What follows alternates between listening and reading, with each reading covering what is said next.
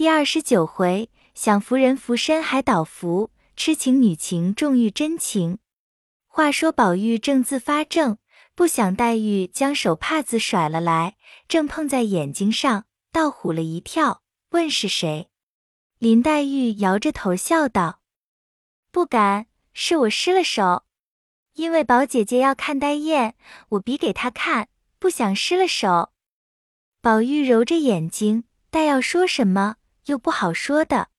一时凤姐来了，因说起初一日在清虚观打醮的事来，遂约着宝钗、宝玉、黛玉等看戏去。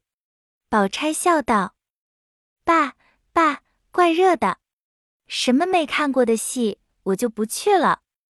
凤姐儿道：“他们那里凉快，两边又有楼，咱们要去，我头几天打发人去，把那些道士都赶出去，把楼打扫干净，挂起帘子来，一个闲人不许放进庙去，才是好呢。我已经太太了，你们不去，我去。这些日子也闷得很了，家里唱动戏。”我又不得舒舒服服的看。贾母听说，笑道：“既这么着，我同你去。”凤姐听说，笑道：“老祖宗也去，感情好了。就只是我又不得受用了。”贾母道：“道明，我在正面楼上，你在旁边楼上，你也不用到我这边来立规矩，可好不好？”凤姐儿笑道。这就是老祖宗疼我了。贾母因又向宝钗道：“你也去，连你母亲也去，长天老日的，在家里也是睡觉。”宝钗只得答应着。贾母又打发人去请了薛姨妈，顺路告诉王夫人要带了她们姊妹去。王夫人因一则身上不好，二则预备着元春有人出来，早已不去的。听贾母如今这样说，笑道：“还是这么高兴。”因打发人去到园里告诉，有要逛的，只管初一跟了老太太逛去。这个话一传开了，别人都还可以，只是那些丫头们天天不得出门槛子，听了这话，谁不要去？便是个人的主子懒带去。他也百般撺多了去，因此李公才等都说去。贾母越发心中喜欢，早已吩咐人去打扫安置，都不必细说。单表到了初一这一日，荣国府门前车辆纷纷，人马簇簇。那底下凡执事人等，闻的是贵妃做好事，贾母亲去拈香，正是初一日乃月之首日。况是端阳节间，因此凡动用的食物一色都是齐全的，不同往日。少时，贾母等出来，贾母坐一乘八人大轿，李氏、凤姐儿、薛姨妈每人一乘四人轿，宝钗、黛玉二人共坐一辆翠盖朱缨八宝车，迎春、探春、惜春三人共坐一辆朱轮华盖车。然后贾母的丫头鸳鸯、鹦鹉、琥珀、珍珠，林黛玉的丫头紫鹃、雪雁、春仙，宝钗的丫头莺儿、文杏，迎春的丫头思琪、秀菊，探春的丫头黛书、翠墨，惜春的丫头入画、彩萍，薛姨妈的丫头同喜、同贵，外带着香菱，香菱的丫头真儿，李氏的丫头素云。碧月、凤姐的丫头平儿、风儿、小红，并王夫人两个丫头也要跟了凤姐去的金钏、彩云，奶子抱着大姐儿，带着巧姐儿另在一车，还有两个丫头，一共又连上各房的老嬷嬷、奶娘，并跟出门的家人媳妇子，乌压压的占了一街的车。贾母等已经坐轿去了多远，这门前尚未坐完。这个说。我不同你在一处，那个说你压了我们奶奶的包袱，那边车上又说蹭了我的花，这边又说碰折了我的扇子，叽叽呱呱说笑不绝。周瑞家的走来过去的说道：“姑娘们，这是街上看人笑话。”说了两遍，方觉好了。前头的全副执事摆开，早已到了清虚关了。宝玉骑着马在贾母轿前，街上人都站在两边。将至关前，只听钟鸣鼓响，早有张法官执香披衣，带领众道士在路旁迎接。贾母的轿刚至山门以内，贾母在轿内因看见有守门大帅并千里眼、顺风耳、当方土地、本境城隍各位泥胎圣相，便命住轿。贾珍带领各子弟上来迎接。凤姐儿知道鸳鸯等在后面，赶不上来搀贾母，自己下了轿，忙要上来搀。可巧有个十二三岁的小道士儿，拿着剪筒，照管剪各处蜡花，正欲的便且藏出去，不想一头撞在凤姐儿怀里。凤姐便一扬手，照脸一下，把那小孩子打了一个筋斗，骂道：“野牛操的，胡朝那里跑！”那小道士也不顾石竹简，爬起来往外还要跑。正值宝钗等下车，众婆娘媳妇正为随的风雨不透，但见一个小道士滚了出来，都喝声叫：“那那那，哒哒哒！”贾母听了，忙问：“是怎么了？”贾珍忙出来问，凤姐上去搀住贾母，就回说。一个小道士儿捡灯花的，没躲出去，这会子混钻呢。贾母听说，忙道：“快带了那孩子来，别唬着他。小门小户的孩子都是娇生惯养的，那里见的这个世派？倘或唬着他，倒怪可怜见的，他老子娘岂不疼得慌？”说着，便叫贾珍去好生带了来。贾珍只得去拉了那孩子来。那孩子还一手拿着蜡剪，跪在地下乱站。贾母命贾珍拉起来，叫他别怕，问他几岁了。那孩子通说不出话来。贾母还说可怜见的，又向贾珍道：“珍哥儿，带他去吧，给他些钱买果子吃，别叫人难为了他。”贾珍答应，领他去了。这里贾母带着众人一层一层的瞻拜观完，外面小厮们见贾母等进入二层山门，忽见贾珍领了一个小道士出来，叫人来带去，给他几百钱，不要难为了他。家人听说，忙上来领了下去。贾珍站在街基上，因问：“管家在那里？”底下站的小厮们见问，都一齐喝声说。叫管家。当时林之孝一手整理着帽子跑了来，到贾珍跟前。贾珍道：“虽说这里地方大，皆不成望来这么些人。你使的人，你就带了往你的那院里去；使不着的，打发到那院里去。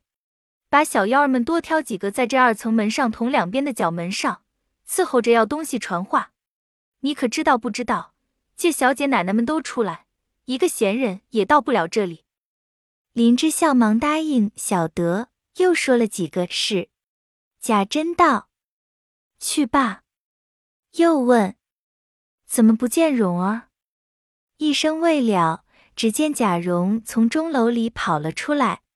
贾珍道：“你瞧瞧他，我这里也还没敢说热，他倒乘凉去了。”喝命家人催他。那小厮们都知道贾珍素日的性子，为拗不得。有个小厮便上来向贾蓉脸上啐了一口。贾珍又道：“问着他。”那小厮便问贾蓉道：“爷还不怕热，哥儿怎么先乘凉去了？”贾蓉垂着手，一声不敢说。那贾云、贾平、贾琴等听见了，不但他们慌了，一起连贾黄。贾扁、贾琼等也都忙了，一个一个从墙根下慢慢的溜上来。贾珍又向贾蓉道：“你站着做什么？还不骑了马跑到家里，告诉你娘母子去。老太太同姑娘们都来了，叫他们快来伺候。”贾蓉听说，忙跑了出来，一叠声要马，一面抱怨道：“早都不知做什么的，这会子寻趁我。”一面又骂小子：“捆着手呢，马也拉不来。”待要打发小子去，又恐后来对出来说不得亲自走一趟，骑马去了，不在话下。且说贾珍芳要抽身进去，只见张道士站在旁边陪笑说道：“论理我不比别人，应该里头伺候。只因天气炎热，众位千金都出来了，法官不敢擅入，请爷的示下。孔老太太问，或要随喜那里，我只在这里伺候罢了。”贾珍知道这张道士虽然是当日荣国府国公的替身。曾经先皇御口亲呼为大幻仙人，如今现长到陆思印，又是当今封为终了真人，现今王公藩镇都称他为神仙，所以不敢轻慢。二则他又常往两个府里去，凡夫人小姐都是见的。今见他如此说，便笑道：“咱们自己，你又说起这话来，再多说，我把你这胡子还嫌了呢。”还不跟我进来？那张道士呵呵大笑，跟了贾珍进来。贾珍到贾母跟前，空身陪笑说：“这张爷爷进来请安。”贾母听了，忙道：“搀他来。”贾珍忙去搀了过来。那张道士先哈哈笑道：“无量寿佛，老祖宗一向福寿安康，众位奶奶小姐奈福。”一向没到府里请安，老太太气色越发好了。贾母笑道：“老神仙你好。”张道士笑道：“托老太太万福万寿，小道也还康健。别的倒罢，只记挂着歌儿，一向身上好。前日四月二十六日，我这里做遮天大王的圣诞，人也来的少，东西也很干净。我说请哥来逛逛。”怎么说不在家？贾母说道：“果真不在家。”一面回头叫宝玉，谁知宝玉解手去了，才来，忙上前问：“张爷爷好。”张道士忙抱住问了好，又向贾母笑道：“哥越发发福了。”贾母道：“他外头好，里头弱，又搭着他老子逼着他念书。”生生的把个孩子逼出病来了。张道士道：“前日我在好几处看见哥儿写的字、作的诗，都好的了不得。怎么老爷还抱怨说哥不大喜欢念书呢？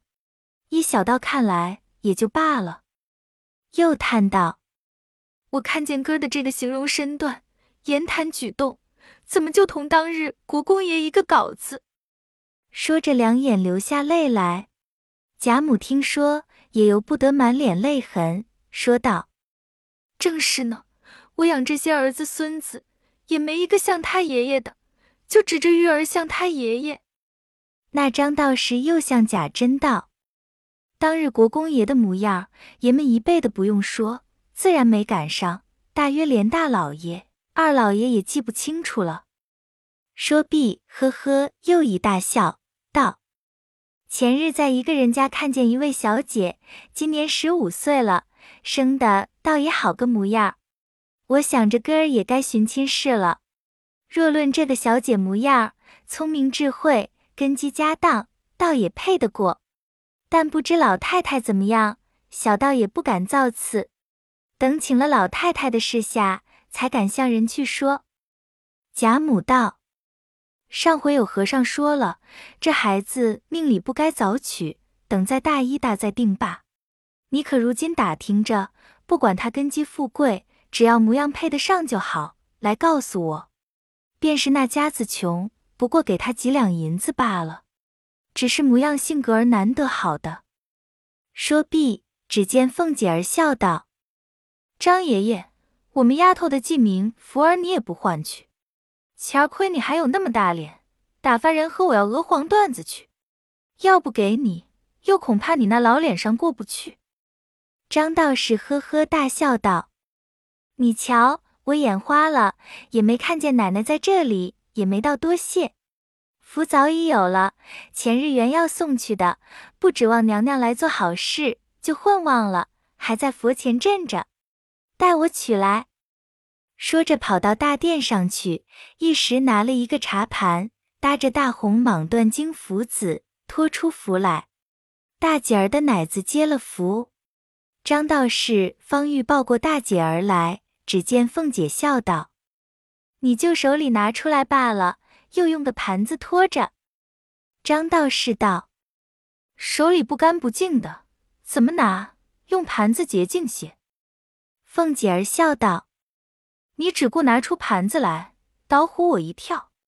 我不说你是为送福，倒像是和我们画布施来了。”众人听说，轰然一笑，连贾珍也掌不住笑了。贾母回头道：“吼吼，你不怕下割舌头地狱？”凤姐儿笑道：“我们爷儿们不相干，他怎么常常的说我该积阴质，迟了就短命呢？”张道士也笑道：“我拿出盘子来一举两用，却不为画布施，倒要将哥的这玉请了下来。”拖出去给那些远来的道友并徒子徒孙们见识见识。贾母道：“既这么着，你老人家老天拔地的跑什么？就带他去瞧了，叫他进来，岂不省事？”张道士道：“老太太不知道，看着小道士八十多岁的人，托老太太的福倒也健壮；二则外面的人多，气味难闻，况是个暑热的天。”哥受不惯，倘或哥受了烟渣气味，倒值多了。贾母听说，便命宝玉摘下通灵玉来，放在盘内。那张道士兢兢业业的用蟒符子垫着，捧了出去。这里贾母与众人各处游玩了一回，方去上楼。只见贾珍回说：“张爷爷送了玉来了。”刚说着，只见张道士捧了盘子。走到跟前，笑道：“众人托小道的福，见了哥的玉，实在可罕，都没什么敬贺之物。这是他们个人传道的法器，都愿意为敬贺之礼。哥便不稀罕，只留着在房里玩耍赏人罢。”贾母听说，向盘内看时，只见也有金黄，也有玉珏，或有事事如意，或有岁岁平安。皆是珠穿宝冠，玉镯金镂，共有三五十件。因说道：“你也胡闹！他们出家人是那里来的？何必这样？这不能收。”张道士笑道：“这是他们一点静心，小道也不能阻挡。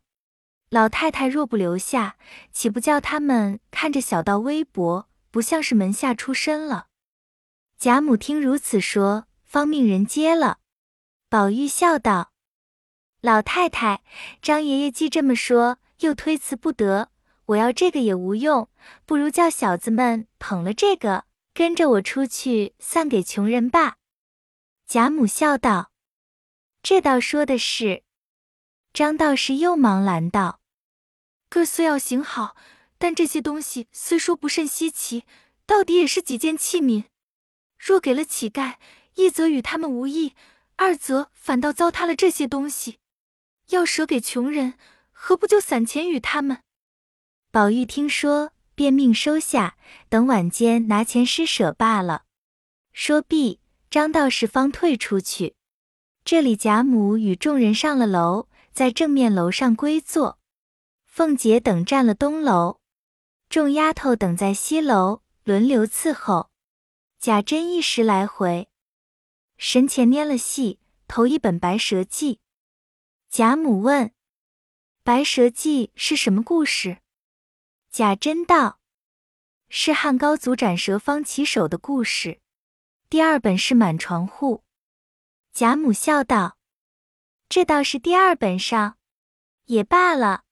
神佛要这样，也只得罢了。”又问第三本，贾珍道：“第三本是《南柯梦》。”贾母听了，便不言语。贾珍退了下来，至外边预备着深表、坟前凉，开戏不在话下。且说宝玉在楼上，坐在贾母旁边，因叫个小丫头子捧着方才那一盘子贺物，将自己的玉带上，用手翻弄寻拨，一件一件的挑与贾母看。贾母因看见有个赤金点翠的麒麟，便伸手拿了起来，笑道：“这件东西好像我看见谁家的孩子也带着这么一个的。”宝钗笑道：“史大妹妹有一个比这个小些。”贾母道：“是云儿有这个。”宝玉道：“他这么往我们家去住着，我也没看见。”探春笑道。宝姐姐有心，不管什么她都记得。林黛玉冷笑道：“她在别的上还有限，唯有这些人带的东西上越发留心。”宝钗听说，便回头装没听见。宝玉听见史湘云有这件东西，自己便将那麒麟芒拿起来揣在怀里，一面心里又想到怕人看见，他听见史湘云有了。他就留这件，因此手里揣着，却拿眼睛瞟人。只见众人都倒不大理论，唯有林黛玉瞅着他点头，似有赞叹之意。宝玉不觉心里没好意思起来，又掏了出来，向黛玉笑道：“这个东西倒好玩，我替你留着，到了家穿上你戴。”林黛玉将头一扭，说道：“我不稀罕。”宝玉笑道：“你果然不稀罕，我少不得就拿着。”说着又揣了起来。刚要说话，只见贾珍、贾蓉的妻子、婆媳两个来了，彼此见过。贾母方说：“你们又来做什么？我不过没事来逛逛。”一句话没说了，只见人报：“冯将军家有人来了。”原来冯子英家听见贾府在庙里打叫，连忙预备了猪羊香烛茶银之类的东西送礼。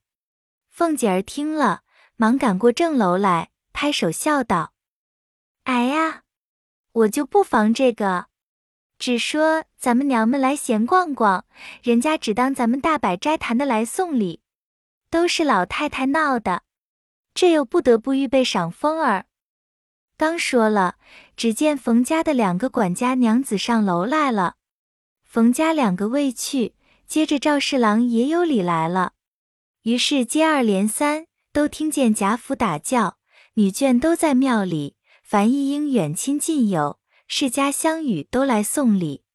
贾母才后悔起来，说：“又不是什么正经斋事，我们不过闲逛逛，就想不到这里上，没得惊动了人。”因此，虽看了一天戏，至下午便回来了。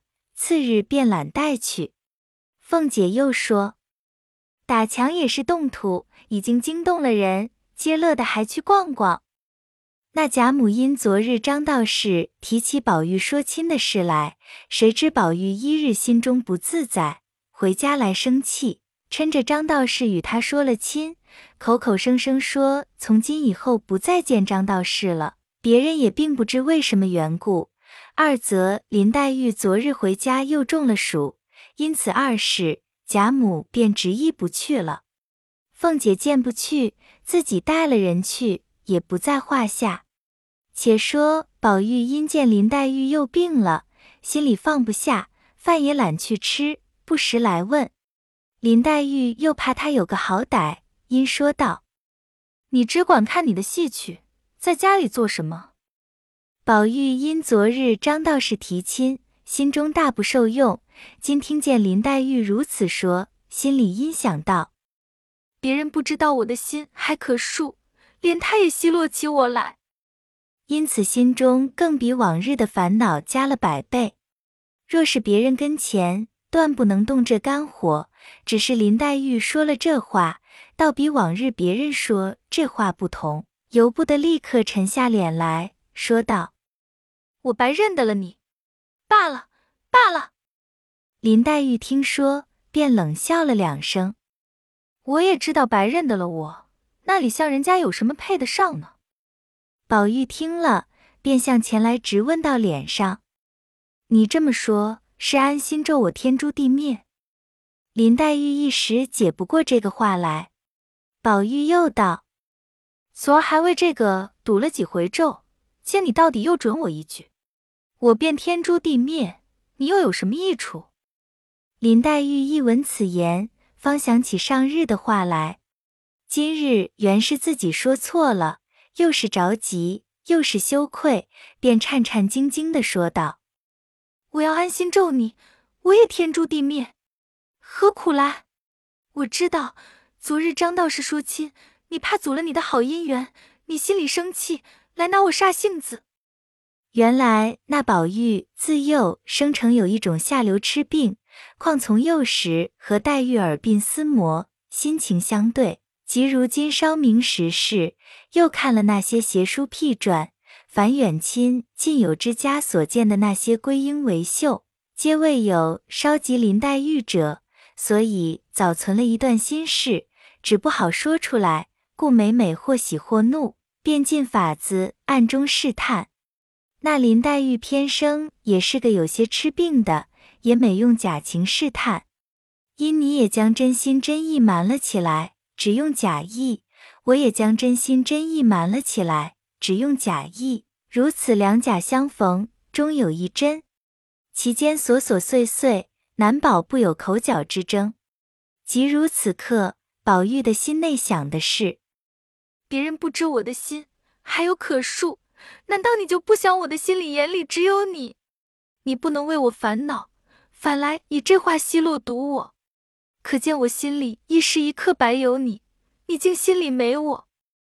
心里这意思，只是口里说不出来。那林黛玉心里想着，你心里自然有我，虽有金玉相对之说，你岂是中这邪说不中我的？我便时常提着金玉，你只管了然自若无闻的。方见得是待我重，而毫无此心了。如何我只一提金玉的事，你就着急？可知你心里时时有金玉，见我一提，你又怕我多心，故意着急，安心哄我。看来两个人原本是一个心，但都多生了枝叶，反弄成两个心了。那宝玉心中又想着，我不管怎么样都好，只要你随意。我便立刻因你死了也情愿，你知也罢，不知也罢，只有我的心，可见你方和我近，不和我远。那林黛玉心里又想着，你只管你，你好我自好，你何必为我而自失？殊不知你失我自失，可见是你不叫我近你，有意叫我远你了。如此看来，却都是求近之心，反弄成疏远之意。如此之话，皆他二人素习所存私心，也难背述。如今只述他们外面的形容。那宝玉又听见他说“好姻缘”三个字，越发腻了几意，心里干噎，口里说不出话来，便赌气向井上抓下通灵宝玉，咬牙恨命往地下一摔，道：“什么闹事谷子，我砸了你完事！”偏生那玉坚硬非常，摔了一下，竟闻风没动。宝玉见没摔碎，便回身找东西来砸。林黛玉见他如此，早已哭起来，说道：“何苦来？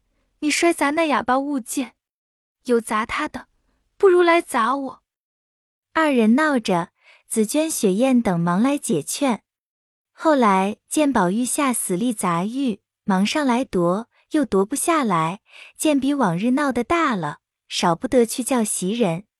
袭人忙赶了来，才夺了下来。宝玉冷笑道：“我砸我的东西，与你们什么相干？”袭人见他脸都气黄了，眼眉都变了，从来没气的这样，便拉着他的手，笑道：“你同妹妹拌嘴，不犯着砸他。”倘或砸坏了，叫他心里脸上怎么过得去？林黛玉一行哭着，一行听了这话，说到自己心坎上来，可见宝玉怜惜人不如，越发伤心，大哭起来。心里一烦恼，方才吃的香如银解暑汤，便承受不住，哇的一声都吐了出来。紫鹃忙上来，用手帕子接住。登时一口一口的把一块手帕子吐湿，雪雁忙上来捶。紫鹃道：“虽然生气，姑娘到底也该保重着些。”才吃了药好些。这惠子因和宝二爷拌嘴，又吐出来。倘或犯了病，宝二爷怎么过得去呢？宝玉听了这话，说到自己心坎上来，可见黛玉不如意紫娟。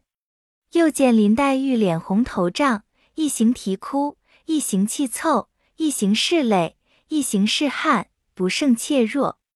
宝玉见了这般，又自己后悔，方才不该同他较正。这惠子他这样光景，我又替不了他。心里想着，也由不得滴下泪来了。袭人见他两个哭，由不得守着宝玉，也心酸起来，又摸着宝玉的手冰凉，待要劝宝玉不哭罢，一则又恐宝玉有什么委屈闷在心里，二则又恐驳了林黛玉，不如大家一哭就丢开手了，因此也流下泪来。紫娟一面收拾了土的药，一面拿扇子替林黛玉轻轻的扇着。见三个人都鸦雀无声，个人哭个人的，也由不得伤心起来，也拿手帕子擦泪。四个人都无言对泣。一时，袭人勉强笑向宝玉道：“你不看别的，你看看这玉上穿的穗子，也不该同林姑娘拌嘴。”林黛玉听了。也不顾病，赶来夺过去，顺手抓起一把剪子来要剪。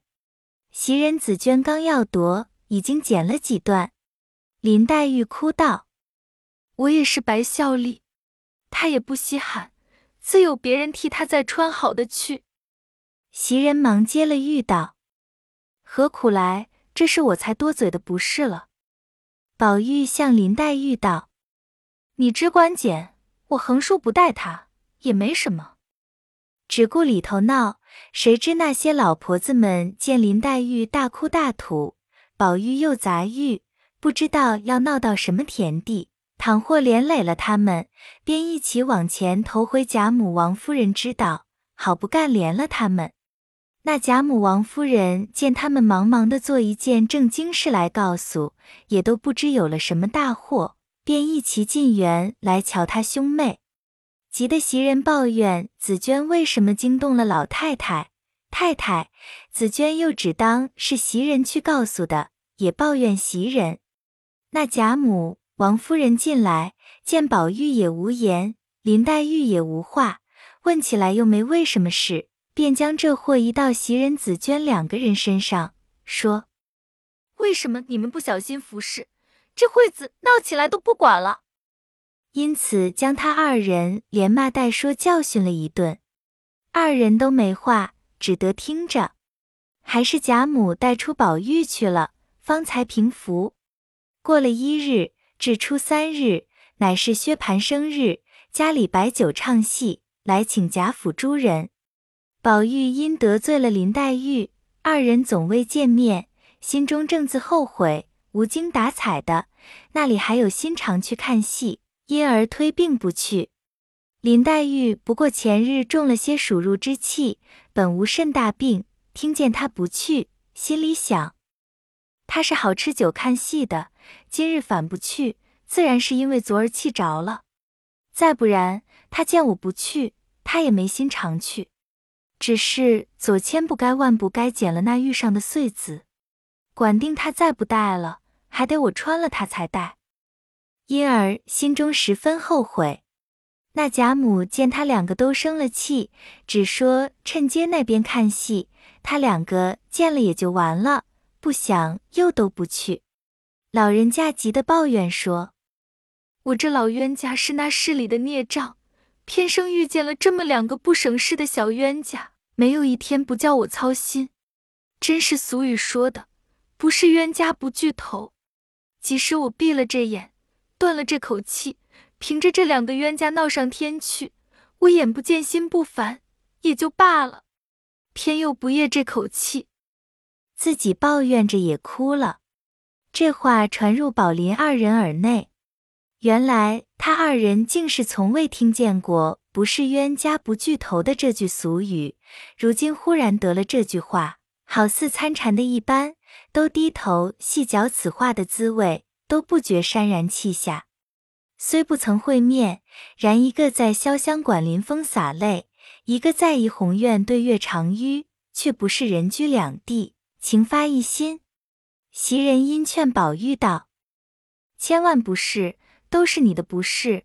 往日家里小厮们和他们的姊妹拌嘴，或是两口子纷争，你听见了，你还骂小厮们蠢，不能体贴女孩们的心。今你也这么着了。